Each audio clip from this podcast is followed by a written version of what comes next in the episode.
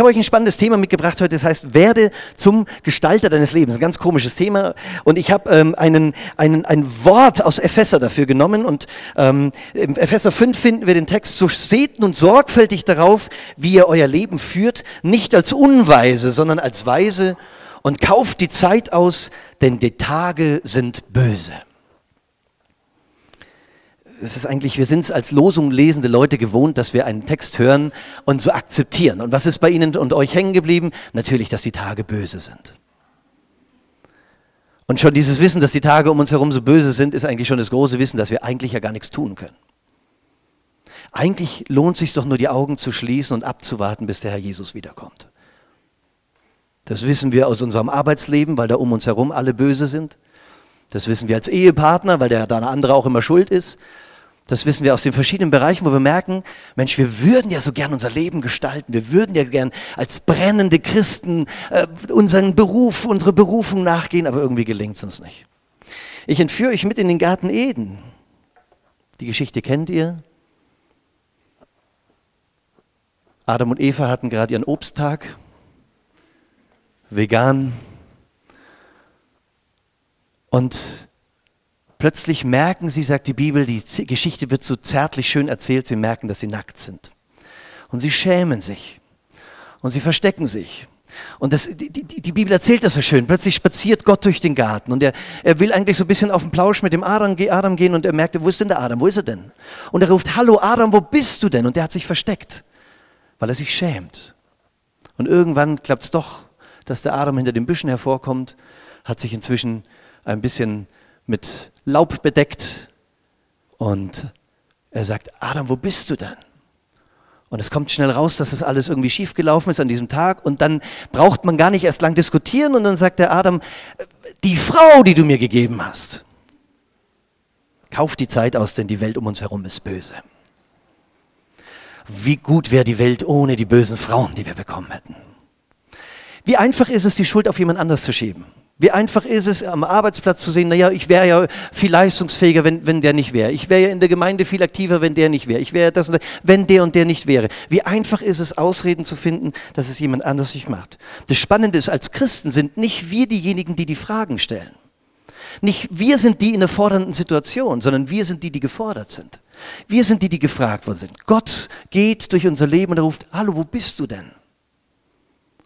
Und die Frage ist, welche Antwort geben wir? Nicht nur die Frage, ja, hier bin ich und ich, ich kann sogar vorweisen, am 17.12.1987 habe ich äh, mein Leben um 17.30 Uhr Jesus übergeben. Ich habe doch Antwort gegeben.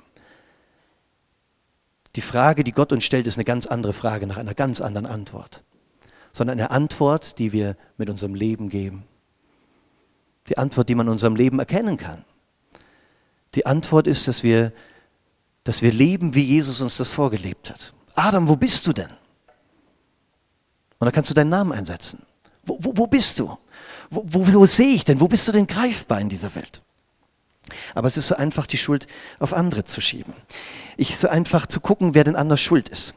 Es ist aber auch wirklich auch schwierig, das Leben zu leben. Ich zeige euch mal, äh, ich erkläre das, wenn ich in der Beratung bin oder im Coaching immer, dass es ja ein sehr spannendes Leben ist, wie wir unser Leben gestalten. Ich erkläre das immer gerne so. Wir sind hier oben und wir sind äh, wunderbar, ja, ganz toll. So sehen wir uns. So, so nehmen wir uns andere Menschen wahr. So werden wir wahrgenommen an unserem Arbeitsplatz, so werden wir wahrgenommen in unserer Gemeinde, so werden wir wahrgenommen von unseren Ehepartnern, so werden wir wahrgenommen von unseren Kindern, wie auch immer. Und, und hier stehen wir und wir, wir, wir, weiß ich nicht, wenn wir uns anschauen, wie, wenn Sie sich da anschauen würden, wenn Sie sich da einsetzen würden als Spiegelbild, ob Sie sich da gut finden, ob Sie das toll finden, was Sie da sehen, ob Sie begeistert sind von, was, von dem, was Sie da sehen. Oder ob sie eigentlich immer wieder enttäuscht sind und, und, und überlegen, Mensch, ich war doch jetzt in dem und dem Gottesdienst, ich war doch auf der und der Konferenz, ich war doch auf der und der Freizeit, ich war auf der und der Einkehrzeit, ich habe doch das und das gemacht. Und es war so eine wunderbare Zeit und ich komme zurück in meinen Alltag und ich merke, es funktioniert nicht, es zwickt. Es gelingt mir einfach nicht. Und ich denke immer wieder, Mensch, ich, ich verstehe es nicht, ich bin doch ein Mensch und ich habe doch einen freien Willen. Und ich habe mich doch immer wieder dafür entschieden, diesen Weg zu gehen. Und ich möchte doch so sehr. Hören Sie und schmecken Sie da Paulus raus? Meine Güte, ich weiß so sehr, was gut wäre in meinem Leben. Ich weiß doch, was richtig ist in meinem Leben, aber, aber ich kann es nicht tun. Und ich weiß so sehr, was eigentlich falsch ist und was nicht gut ist im Leben. Und es gelingt mir nicht, das nicht zu tun. Kennen Sie dieses Gefühl, das Paulus beschreibt? Ich glaube, das Spannende ist, dass wir uns in dem Maß viel zu wichtig nehmen, unseren freien Willen viel zu wichtig nehmen. Wenn Sie mal Zeit haben, lesen Sie mal, was Martin Luther über den freien Willen schreibt. Standardlektüre für jeden Menschen, der irgendwie verstehen will, warum Liebe Gottes notwendig, wichtig und wertvoll ist im Leben. Hier oben stehen wir und wir denken, wir sind ein freier Mensch, wir gestalten und machen. Und eigentlich sieht das Ganze anders aus. Ich weiß nicht, wie viele Frauen sind hier, wie, wer hat wie oft Titanic gesehen? Die Männer immer nur einmal, weil die wissen, es geht, es geht halt so aus. aber die Frauen, so, Titanic, Leonardo DiCaprio geht unter, wir wissen, das Schiff geht auch unter, aber spätestens seit äh, Titanic wissen wir, wenn wir einen Eisberg sehen im Wasser, dann ist es hier immer nur die Spitze des Eisbergs. Das weiß man spätestens, seit die Titanic untergegangen ist auch. Ein Wissenschaftler hat das mal ausgerechnet, es sind, glaube ich, irgendwie 83, irgendwas Prozent Eisberg, die unterm Wasser sind. Hier oben stehen wir und wir meinen, wir haben unseren gestaltenden freien Willen. Und wir ärgern uns, warum uns dieser freie gestaltende Wille nicht funktioniert, warum das uns nicht gelingt. Und am Ende des Tages vergessen wir eigentlich, dass hier was Spannendes drunter ist. Es treiben uns ganz andere Dinge an. Ich sage es Ihnen gleich, weil Sie lesen können Sie es eh nicht. Drei große Themen. Drei große Themen, die uns eigentlich antreiben. Das sind unsere größten Bedürfnisse, die wir haben. Tiefe Sehnsüchte, die wir haben.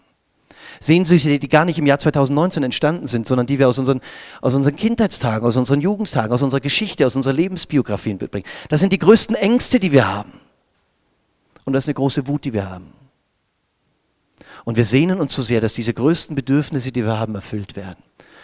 Und wir tun alles dran, um die großen Ängste, die wir in uns tragen, bloß keine Realität werden zu lassen. Und es ist eine große Wut, weil sie können die besten Eltern auf der Welt gehabt haben. Ein Kind wächst auf, indem es frustriert wird in seinen Bedürfnissen. Wenn ich mein Kind anschaue, also der hat wirklich die besten Eltern der Welt, ich kann es mir nicht vorstellen, aber äh, ich habe den neulich, neulich habe ich ihn äh, schreiend aus dem Müller rausgetragen. Er stand vor so einer Riesenkanone, also der ist vier, ja, Riesenkanone, äh, und er hat gesagt, äh, die will er haben. Ja. Und eigentlich, ich kenne seinen Vater recht gut, deswegen wundert es mich. Er ist sehr vernünftig, ja, äh, und er stand da und hat gesagt, die will ich haben. Und er ist so vernünftig, dass ich ihm eigentlich, wenn ich ihm was erkläre, versteht er das. Ja. So, da ging das mit Erklären gar nicht. Ja. Also und irgendwann nach einer halben Stunde habe ich das Kind schreiend aus dem Müller rausgetragen. Alle haben gedacht, ich entführe den wahrscheinlich. Äh, ich liebe meinen Sohn abgöttisch, ich liebe ihn, das ist ein super Kerl. Aber ich habe hier ein Bedürfnis frustriert, das ich ihm aus Verantwortung heraus sogar frustriert habe. Unsere wichtigsten Bedürfnisse, unsere größten Ängste, unsere größte Wut, die wir haben, ziehen uns drin. Und eigentlich ist das unser Motor, der uns antreibt. Hier ist die Wasseroberfläche. Adam und Eva sind beschämt. Sie trauen sich nicht vor, sie wollen da nicht hin. Was macht denn eigentlich Jesus? Jesus macht ganz was anderes. Und Jesus macht auch ganz anderes, als ich oft erlebe in unserer gesamten Welt. Und ich äh, meine jetzt mal unser ganzes Dasein, nicht nur unser, unser kirchliches, unser gemeindliches oder wie auch immer Dasein, sondern wir haben verschiedenste Angebote. Wir haben Menschen, die kommen und sagen, ob das jetzt kirchlich, christlich oder, oder ganz was anderes sind, verschiedene Angebote, die sagen, du musst dir nur Ziele stecken, du musst dir nur Vorgaben machen und dann erreichst du das. Und du musst dir nur äh, gute Ideen einreden, dann, hast du, dann kommst du dahin, dann kannst du das erreichen. Ich habe Seelsorge ähm, so erlebt und viele Menschen kommen zu mir und erzählen mir, dass sie Seelsorge so erleben. Und bitte, was ich jetzt sage, ist nicht pauschalisieren, weil ich äh, Land auf Land ab wunderbare Form der Seelsorge in Gemeinden erlebe. Also verstehen Sie mich da nicht falsch. Aber ich erlebe und habe oft erlebt, dass Seelsorge folgendermaßen stattfindet. Jemand kommt mit einem Problem und das Erste, was passiert, und es ist grandios, dass das passiert, jemand sagt, Mensch, es tut mir aber leid. Da ist jemand gestorben, da hat jemand eine Krise, da ist jemand passiert. Jemand schenkt mir meine Empathie, jemand schenkt mir, schenkt mir, schenkt mir mein, sein Mitgefühl. Notwendig, außer Frage. Ohne Empathie ist kein Mensch in der Lage, irgendwie in eine Gestaltung zu kommen. Das Zweite ist, er sagt, nicht nur es tut mir leid, sondern Gott sei Dank sind wir nicht nur Menschen, sondern Gott sei Dank sind wir auch Christen. Und jetzt bringen wir gemeinsam das vor Gott, was uns bewegt. Zweite Geschichte, lebensnotwendig, außer Frage. Aber leider hört es an dieser Stelle oft auf. Und ich habe das auch in der Gemeinde oft so erlebt, dass Menschen dann Woche für Woche für Woche für Woche kommen und immer über die Schulter gestreichelt bekommen sagen, du bist ein ganz armer Mensch. Und jetzt bringen wir das vor Gott. Beide Sachen, die lebensnotwendig sind, die, die existenziell sind, aber die noch nicht alles sind. Ich liebe das Bild, ich weiß nicht, ob Sie das kennen aus Ihrer Kindheit, ich kenne es aus meiner Kindheit, dieses kleine Kind, das sich in die großen Arme Gottes hineinkuschelt und legt. Kennen Sie das Bild? Bestimmt schon mal gesehen. Ich, ich liebe es, weil das ist mein, mein Herzensbild, wie, wie Gott da ist. In einer zärtlichen Nähe, fürsorglich und an, und an, an eine große Stärke, an die ich mich anschmiegen kann.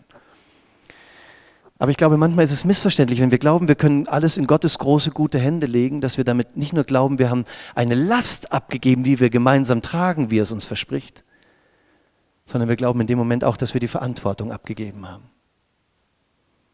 Ich habe viele Menschen, die zu mir in die Beratung kommen, die sehr enttäuscht sind von Gott. Die sagen, seit Jahren gehe ich in die Seelsorge, seit Jahren lasse ich für mich beten, seit Jahren liege ich gemeinsam mit meinem Seelsorger, meiner Seelsorgerin, meinem Hauskreis, wie auch immer, Gott mit diesem Problem in die Arme und es verändert sich nichts. Ich glaube, das Spannende ist, dass, dass der dritte Punkt oft vernachlässigt wird und wir den vergessen, dass, dass wir die Gerufenen sind. Und dass es wunderbar ist, Menschen zu haben, mit denen wir empathisch teilen können, was uns bewegt. Was wäre Gemeinde, wenn das nicht gelingt? Furchtbar. Dass wir, dass wir miteinander beten und Dinge vor Gott bringen können, was für ein Geschenk. Aber dass wir uns dann in die Verantwortung rufen können. Was macht Jesus? Gehen wir mal in die Jesus-Geschichten rein, hier oben. Der erste Geschichte, wo jemand ganz oben steht oder ganz oben auf einem Baum ist, Zachäus-Geschichte. Was macht er? Jesus geht hin und sagt, Zachäus, komm mal runter. Ich möchte bei dir zu Hause sein. Das bringt einen Prozess in Gang, der in die Veränderung ruft. Die Ehebrecherin, die gesteinigt werden soll. Jesus stellt sich schützend vor sie. Vielleicht der erste Moment in ihrem Leben, wo diese Frau Fürsorge erlebt. Jesus sieht Zachäus, er, er stellt sich schützend vor. Oder, oder Lazarus, er geht hin und sagt, nehmt ihm die Binden ab. Wie viele Menschen binden wir durch die Art und Weise, was wir auf sie zusagen, was wir über sie zusagen, was wir ihnen sagen? Was macht Jesus? Er geht nicht hin und macht irgendeine Chaka-Party und sagt, komm, setze Ziele äh, oder moralisch, du musst fleißiger sein oder du musst die Gebote besser halten, wie auch immer. Das ist zweitrangig, das ist ein, ne, ein Ergebnis eines Prozesses. Was macht Jesus? Er nimmt Menschen ernst in dem, was passiert. Das Bedürfnis, gesehen zu werden. Das Bedürfnis, ernst genommen zu werden. Das Bedürfnis, gehalten zu werden. Und plötzlich kommen Menschen in einen Prozess, das Leben gelingen kann. Das Spannende ist, hier ist die Wasseroberfläche. Und wie gern würden wir uns wie Adam und Eva bedecken. Warum? Weil wir uns schämen. Wir schämen uns dafür. Und ich frage mich, sind unsere Gemeinden, das gilt nicht für die Gemeinde, weil das ist, hier funktioniert, das ist keine Frage, aber alle anderen Gemeinden auf dieser Welt ist die Frage, sind unsere Gemeinden Orte, wo das Platz haben darf? Was macht Jesus? Er kommt und er geht durch diese Wasseroberfläche des Versteckens. Entschämt euch, ruft er. Ich bin nicht gekommen, um zu urteilen. Ich bin nicht gekommen, um zu verurteilen. Ich bin nicht gekommen, um, um einzustufen, wer gerade richtig, falsch und wie auch immer lebt, sondern er sagt, entschämt euch. Und Jesus blickt durch diese Wasseroberfläche durch und sagt, du bist diese Person und du darfst diese Person sein. Und ich nehme dich ernst in deinen Bedürfnissen. Ich nehme dich ernst in deinen größten Ängsten. Ich nehme dich ernst in deiner Wut wo du Dinge nicht bekommen hast, die du dir so sehr gewünscht hast, in deiner Trauer. Und ich lasse dich daran nicht allein. Der Philosoph Heidegger hat mal äh, äh, unterschieden, also sich ein bisschen Gedanken über die Ängste unseres Lebens gemacht hat zwischen Furcht und Angst. Und Furcht, sagt er, das ist das eine, das ist, was ich, wir sehen eine Schlange und sehen, oh, könnte beißen, giftig, so. Oder wir stehen auf dem Hochhaus, lieber nicht runterspringen, könnte man tot sein, so. Das ist Furcht. Ja? Und er sagt, die Angst, die ein Mensch hat, die beschreibt er allein schon als das in der Welt sein des Menschen. Das ist die Angst. Also, dass der Mensch in dieser Welt ist, das macht ihm Angst. Allein gelassen zu sein. Mit seinen Bedürfnissen, seinen Ängsten und seiner Wut. Er bezeichnet den Menschen, jetzt wird es hochphilosophisch, als Geworfenen. Also das meint er jetzt nicht als den Geburtsvorgang, sondern in die Welt hineingeworfen. Wer von ihnen wurde gefragt, wo er in welche Familie er kommen möchte?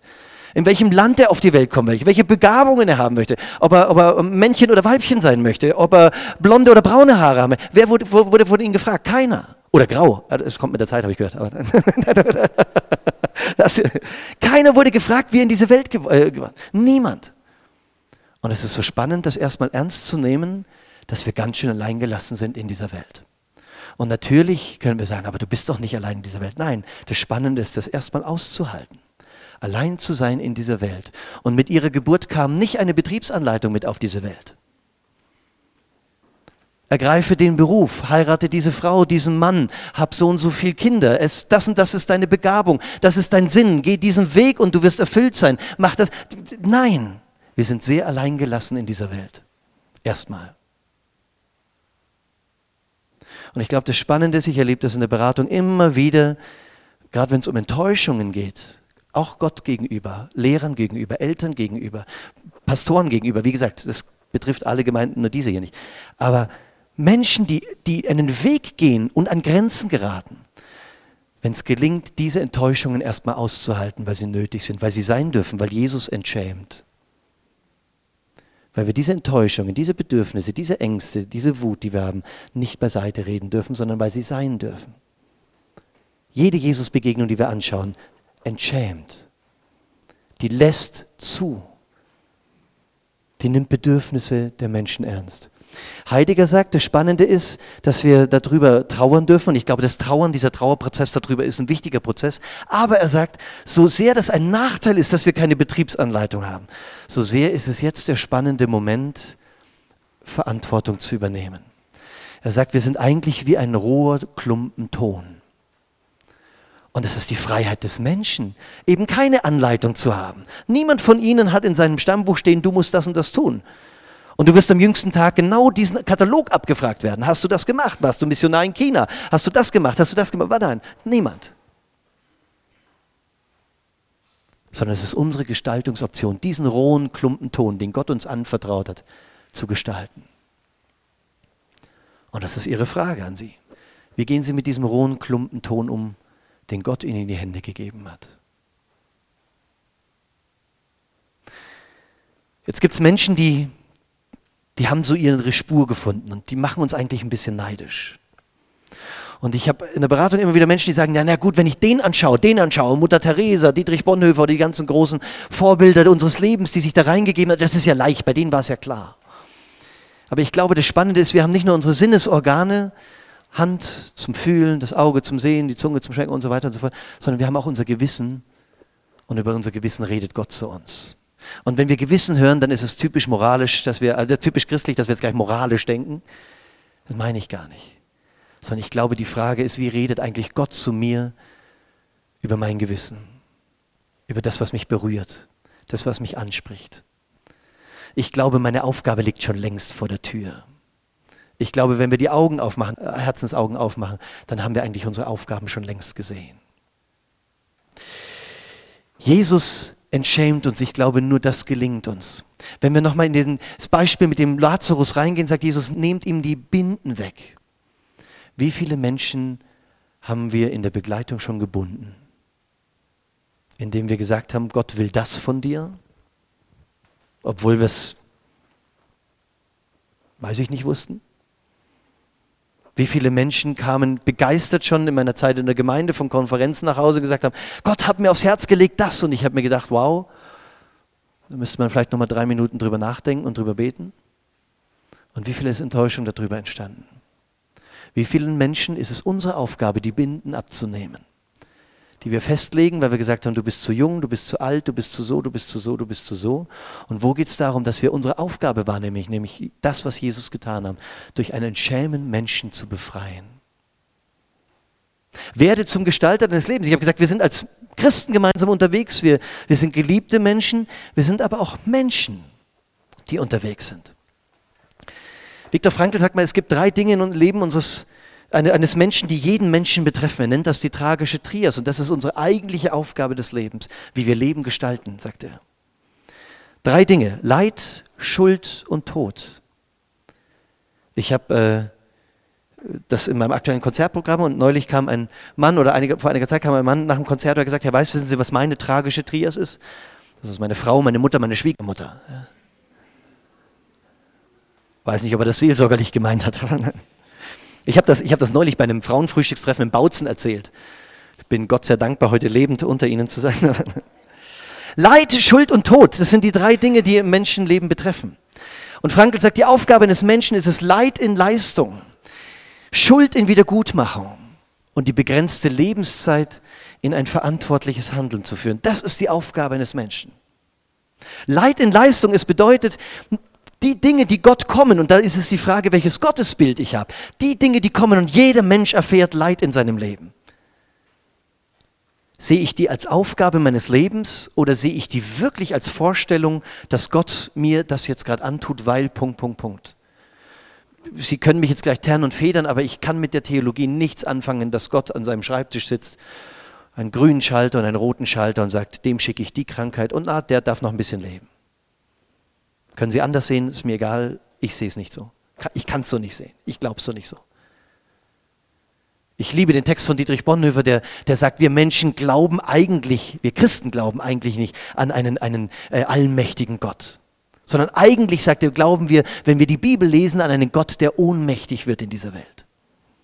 Es ist nicht der Schaltergott, der sagt, der, der hat die Krankheit, der lebt noch so und so viel und der kriegt kein Kind und der schon. Das ist es doch nicht.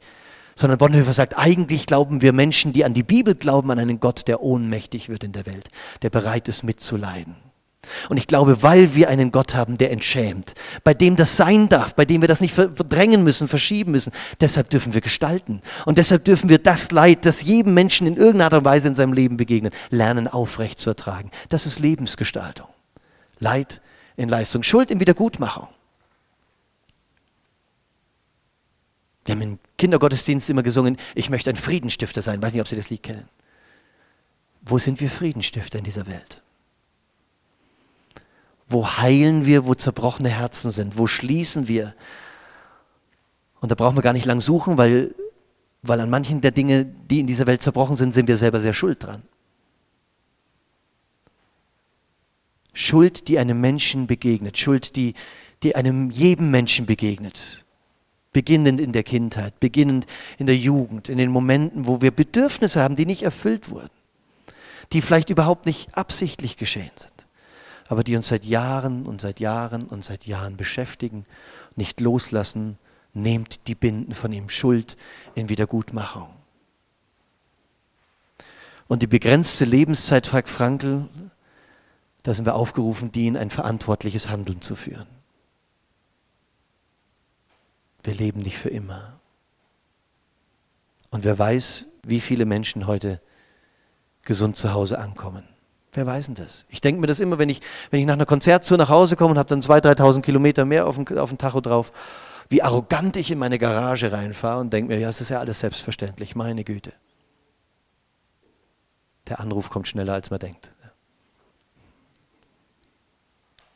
Wie schnell ist unser Leben zu Ende und wie werde ich am Ende meines Lebens, wenn ich den großen Bruchstrich mache, dann eine Verantwortung übernehmen? Und ich glaube, das Bild ist völlig falsch, das wir von der Frage der Verantwortung am Ende unseres Lebens haben. Ich komme aus einem sehr christlichen Elternhaus. Wir hatten zu Hause eine Schallplatte. Sehen Sie mal, wie alt ich bin. Wir hatten eine Schallplatte zu Hause.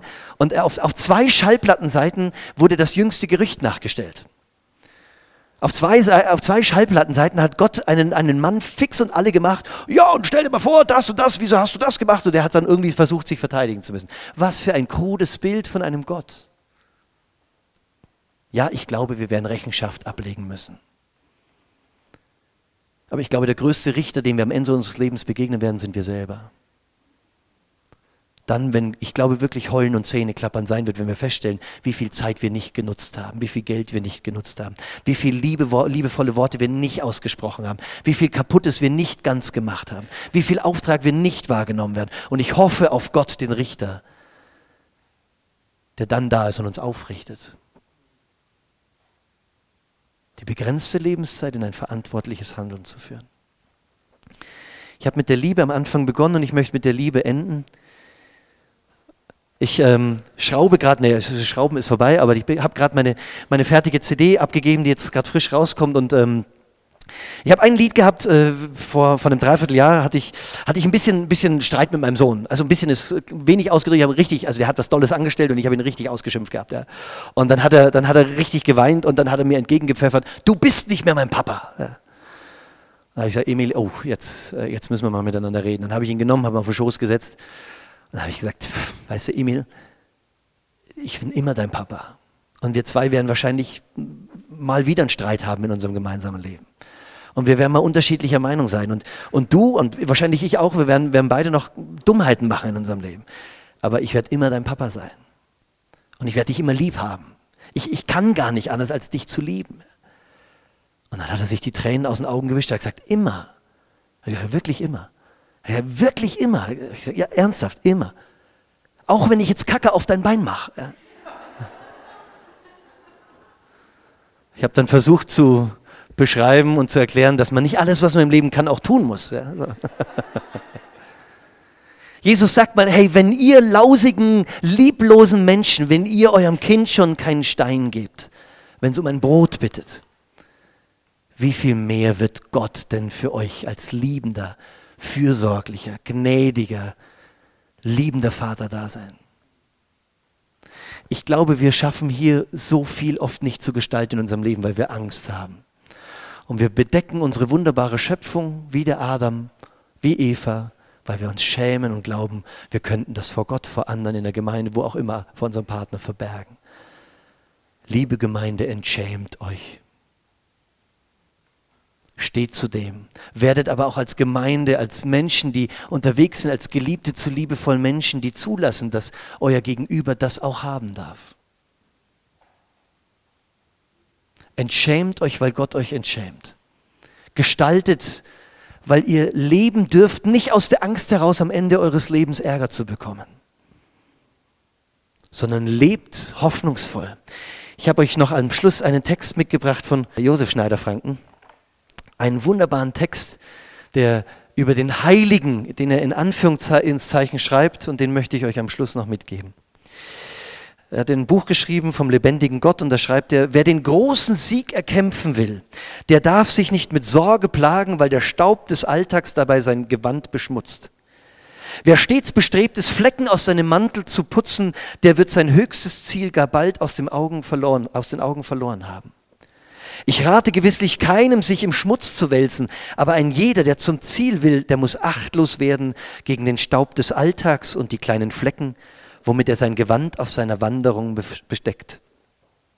Dein Fuß wird ständig an der gleichen Stelle kleben und niemals wirst du deinem Schritt vertrauen.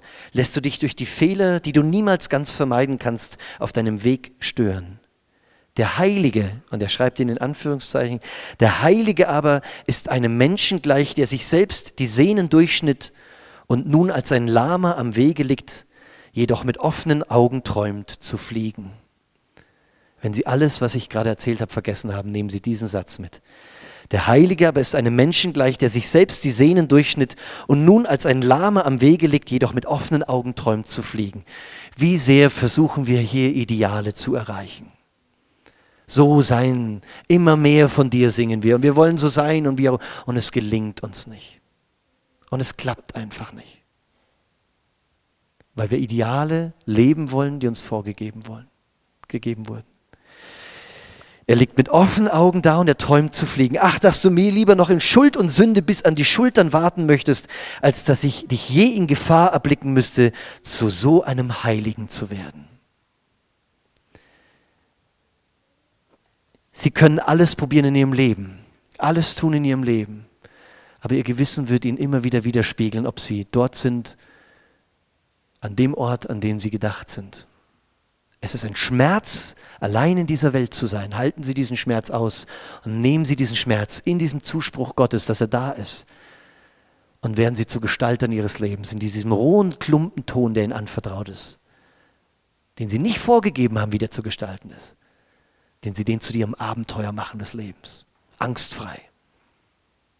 Ohne Angst, sich die Hände schmutzig zu machen. Amen. Lebendiger Gott, du, du siehst uns, du siehst unsere Herzen, du siehst unser Leben.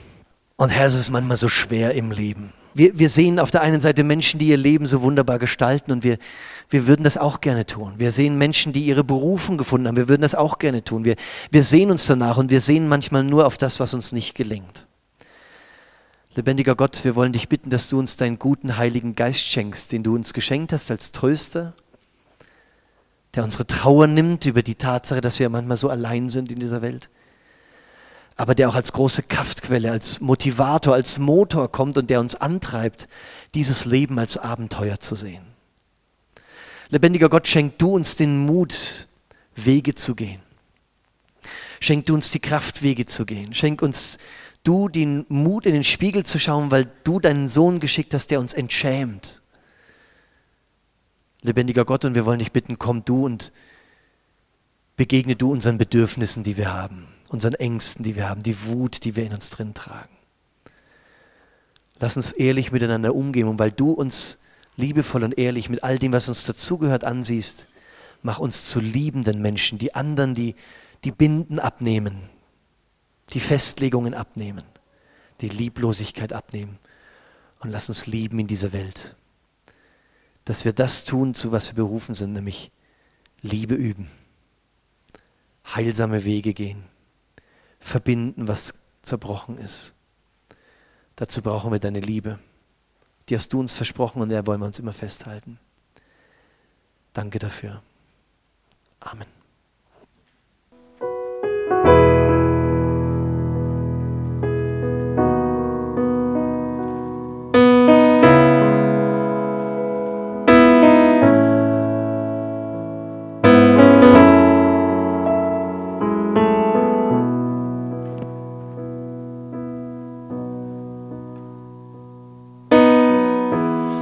Kaufst die Zeit aus, stehst im Leben. Du ahnst ganz tief in dir, wozu du lebst. Du hast mit dir so viel zu geben. Du weißt und ahnst ganz tief, um was es geht. Du lebst in deinen Stärken auf, das kann dir niemand nehmen schaust den Himmel über dir, dem Leben ins Gesicht. Und immer, immer wieder gehst du weiter. Immer, immer wieder schaust du weit nach vorne. Und immer, immer wieder machst du weiter. Stellst dich immer wieder und, und lebst. Lebst nochmal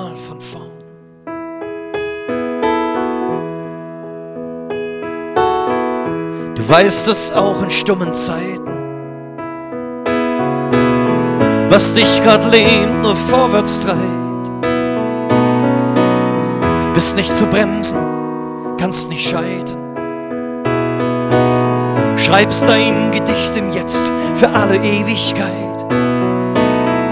Du lebst in deinen Stärken auf, das kann dir niemand nehmen. Schaust den Himmel über dir, dem Leben ins Gesicht.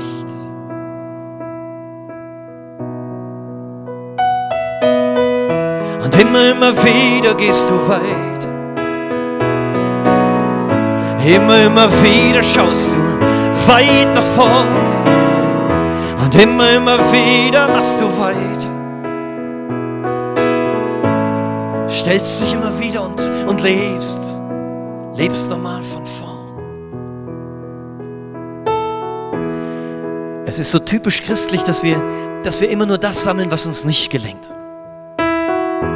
Aber haben Sie sich schon mal fünf Minuten Zeit genommen? Auch das ist Gottesdienst. Festzustellen, was Sie mit Gottes Hilfe schon alles schon geschafft haben in dieser Welt, in Ihrem Leben. Wo Sie, wo Sie einen Menschen geliebt haben. Trotzdem. Wo Sie geblieben sind, wo Sie nicht abgehauen sind. Trotzdem. Wo Sie sich verschenkt haben. Trotzdem wo sie im Leben gestolpert sind, wo sie, wo sie hingefallen sind, wo sie am Boden lagen und wo sie sich massiv dafür geschämt haben, aber, aber wo sie nicht liegen geblieben sind, wo sie wieder aufgestanden sind, wo sie weitergemacht haben, weiter gelebt haben, weiter geliebt haben, wo sie in ihrem Leben nichts mehr zu hoffen, nichts mehr zu glauben gab und sie diese Hoffnung, den Glauben trotzdem nicht aufgegeben haben, trotzdem weitergelebt haben weiter gehofft haben, weiter geglaubt haben. Trotzdem, trotz allem. Das sind alles Geschenke, die niemand mehr nehmen kann. Es sind Schätze. Es sind ihre Schätze.